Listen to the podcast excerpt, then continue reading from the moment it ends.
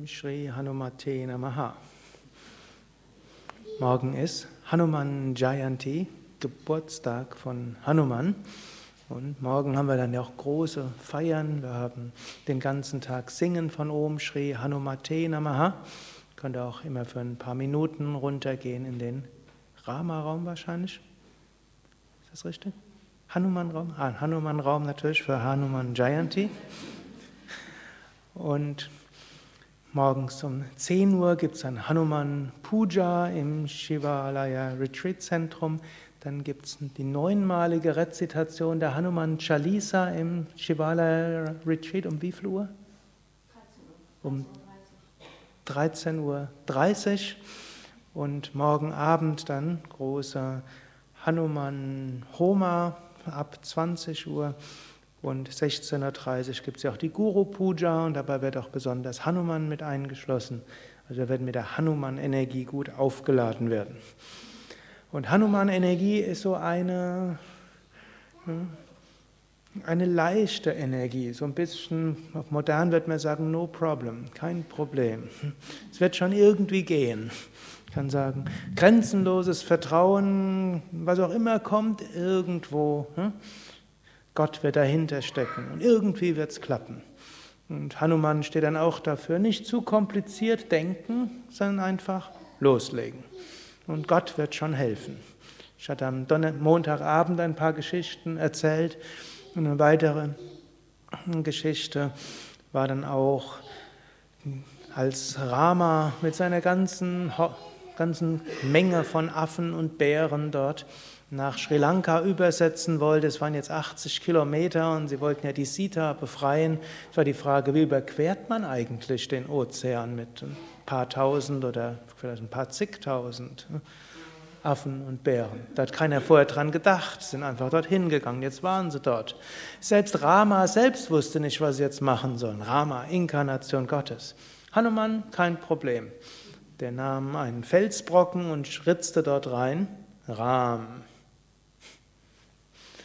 Und, den, und weil er dann Rahm draufgeschrieben hatte, dann konnte der Stein nicht untergehen. Und so ritzte er in Tausende von Steinen seine ganze Nacht, Rahm, Rahm, Rahm hm, und so weiter. Und dann konnten die anderen Affen konnten dann den Stein ins Meer setzen und dann wurden ein paar Bäume gefällt und dann wurde dann ein Baum auf den nächsten Stein und so wurde eine 80 Kilometer lange Brücke erstellt. Es gibt ja sogar so eine Geschichte. Der Rama dachte, es ist ja schon großartig, was der Hanuman dort machen kann. Und dann dachte er, ja, der schreibt ja meinen Namen drauf und dann hm, schwimmt dieser Stein oben. Dann dachte ich, probier mal aus, ob ich das auch kann. Und dann nahm er erst einen großen Felsbrocken und legte den auf das Meer und der Felsbrocken fiel runter. Vielleicht, dachte Rama, vielleicht habe ich einen zu großen Felsbrocken genommen. Nahm also einen kleineren Felsbrocken und legte den aufs Meer, fiel wieder runter. Dachte Rama, vielleicht muss ich üben. Nahm einen kleinen Stein und stellte den dort auf das, auf das Oberfläche vom Meer. Fiel auch runter. Plötzlich hörte Rama ein Gelächter hinter sich. Wer war dort? Hanuman. Rama der Ramayana, die haben ja keine Probleme, Ramayana hat keine Probleme, auch Inkarnationen von Gott allzu menschliche Eigenschaften zuzuschreiben. Was auch heißt, wenn Gott selbst menschlichen Körper hat, dann wird er auch menschliche Eigenschaften haben. Was auch heißen soll, selbst wenn Gott selbst sich als die Vollkommenheit auf Erden inkarniert, hat er Emotionen wie alle anderen auch. Gut, dann Rama war das ein bisschen peinlich. Dann sagt er, du, wie soll, wie, wie soll das gehen? Du schreibst meinen Namen auf den Stein und dann, dann schwimmt der und wenn ich selbst einen Stein da drauf lege, geht er unter. Und Hanuman lachte und sagte, wenn ich einen Stein drauf deinen Namen reinritze, dann bist du bei, bei diesem Stein. Und wenn du bei jemandem bist, der kann nie untergehen. Aber wenn du jetzt einen Stein nimmst und ihn loslässt und noch nicht mal dein Name drauf ist, also wenn Gott etwas losfallen lässt plus kein Name drauf ist, dann muss das notwendigerweise untergehen. was heißen soll, wenn wir mit Gott, solange Rama den Stein in der Hand hat, ist er auch nicht untergegangen. Solange wir uns ganz fühlen, dass Gott uns trägt, solange können wir ganz sicher nicht untergehen. Ähm, wenn wir mal vorübergehend das Gefühl haben, Gott trägt uns nicht, dann müssen wir intensiv den Namen Gottes wiederholen. Wie Ram oder Om Namah Shivaya, was auch immer es sein mag. Und wenn wir intensiv den Namen Gottes wiederholen, dann können wir auch nicht untergehen. Also entweder wir fühlen uns verbunden und getragen oder falls das nicht ist, wir wiederholen mit großer Hingabe das Mantra Gottes und dann kann nichts passieren. Noch eine andere Geschichte, die auch Hanumans, hm, können wir sagen, Einfachheit und bedingungslosen Glauben hm, zeigt und woraus vermutlich auch ein christlich-jüdisches Sprichwort geworden ist, nämlich Glaube kann Berge versetzen. Denn die Hanuman-Geschichte ist sicherlich älter, als was man in, dem, in dem, der jüdischen und christlichen Bibel findet.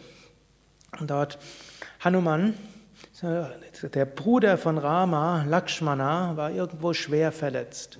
Um ihn zu heilen, braucht es ein spezifisches Kraut.